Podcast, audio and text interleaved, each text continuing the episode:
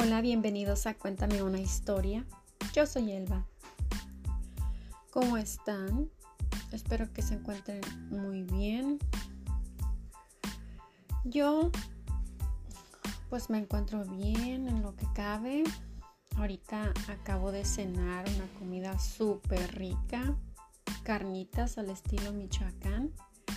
Y es un nuevo restaurante que bueno, es nuevo para mí porque nunca lo había probado. Como me gusta siempre estar calando diferentes comidas, diferentes restaurantes para no aburrirme, pues decidí encargar esta comida y la verdad estaba, rica comparado con muchos restaurantes que están aquí cerca de donde vivo. Esta estaba buena, la verdad. Y pues yo soy de Michoacán y soy muy crítica en cuestión de, las carnitas y estas estaban buenas, honestamente. Bueno, no me voy a desviar tanto del tema. Ah, la historia que les traigo hoy fue ah, una recomendación de una persona. Si me estás escuchando, ya sabes de quién hablo. La historia se trata de Michael Millers. Y pues espero les guste.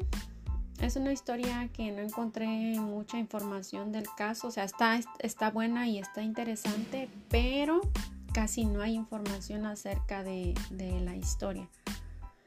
Ok, pues ya los dejo y vayamos a la historia de una vez.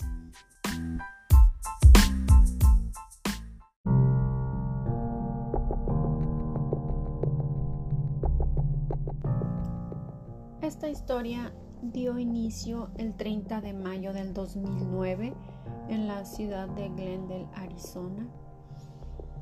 Iban a dar las 4 de la mañana cuando Michael Millers empezó a cantar una canción de Eminem. La canción dice así: Here comes Satan, I'm the Antichrist, and I'm going to kill you. Lo que significa en español aquí viene Satán soy el anticristo, voy a matarte. Michael Mellers tenía 29 años en el momento en el que se convirtió en asesino, matando a toda, casi toda su familia.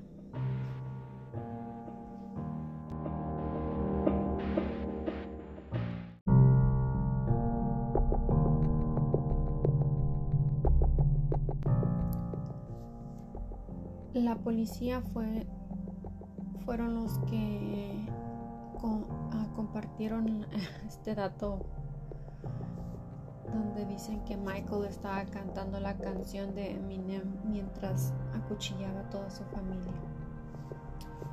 Y según Michael, él dice que estaba poseído por algo y que por eso atacó a su familia y que en su alucinación, su esposa era un demonio.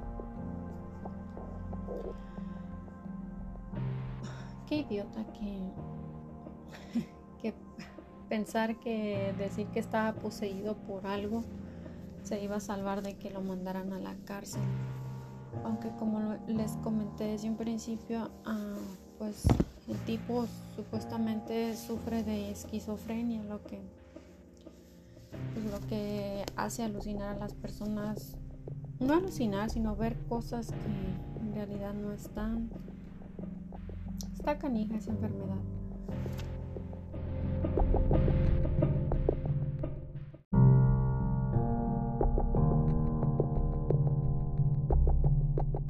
Primero acuchilló a su esposa, después a su hija de 10 años y tenía un niñito también, otro hijo, y cuando el niño despertó y miró lo que su papá acababa de hacerle a su mamá, el nene empezó a gritar y llorar y entonces Michael ah, en ese momento empezó a cuchillar al niñito también. El niño tenía cuatro años y a este nene lo acuchilló once veces. Pero el, niño no, murió, increíblemente sobrevivió. Pobrecito. Ay, no, no, no, no. Pobrecito niño. Y según Michael, dijo que había acuchillado al niño muchas, muchas veces porque era el que más amaba. Qué manera de demostrar su amor.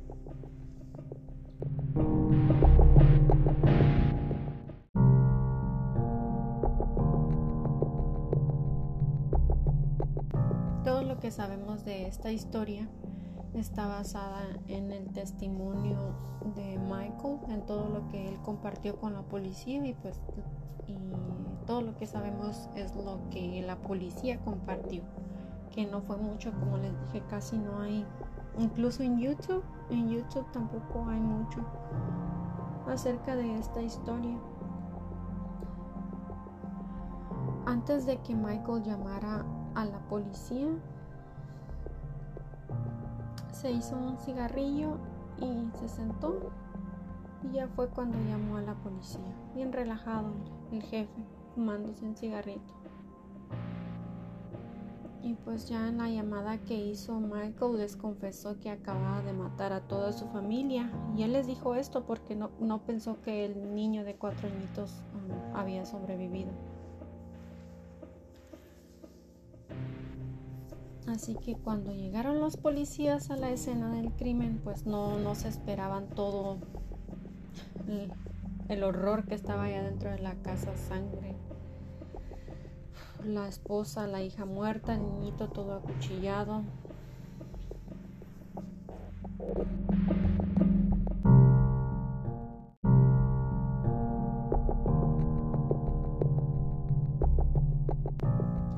En la corte dijeron que Michael en efecto era esquizofrénico y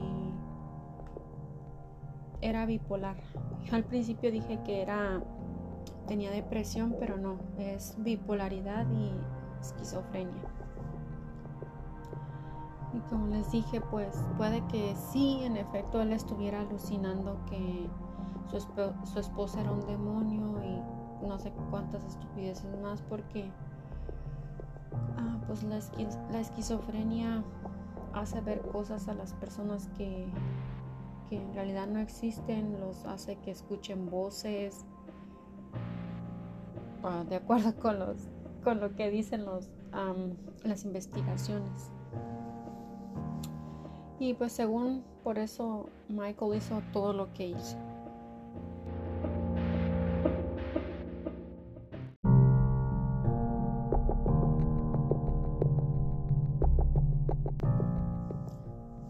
Se le acusó de dos asesinatos en primer grado.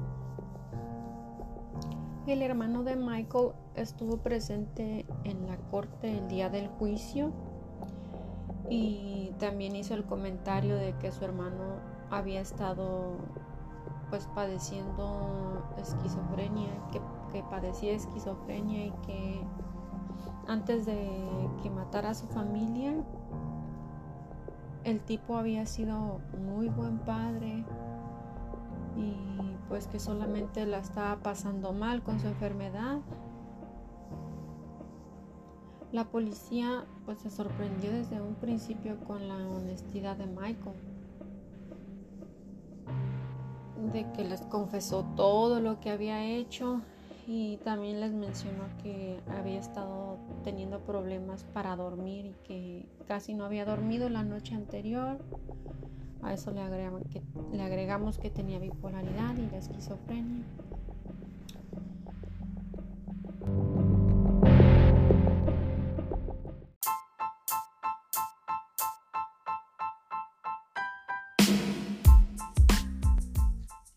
Me hubiera gustado que esta historia tuviera más contenido, pero como les dije, casi no hay nada en Google. Busqué en los sitios de internet de los periódicos de Arizona, pero no, no, no comentan mucho acerca de eso. Bueno, casi nada. Ni en YouTube. Y pues creo que así llegamos al final de esta pequeña pero interesante historia. Espero que les haya gustado. Nos vemos en el siguiente episodio. Cuídense mucho. Les mando un fuerte abrazote. Bye.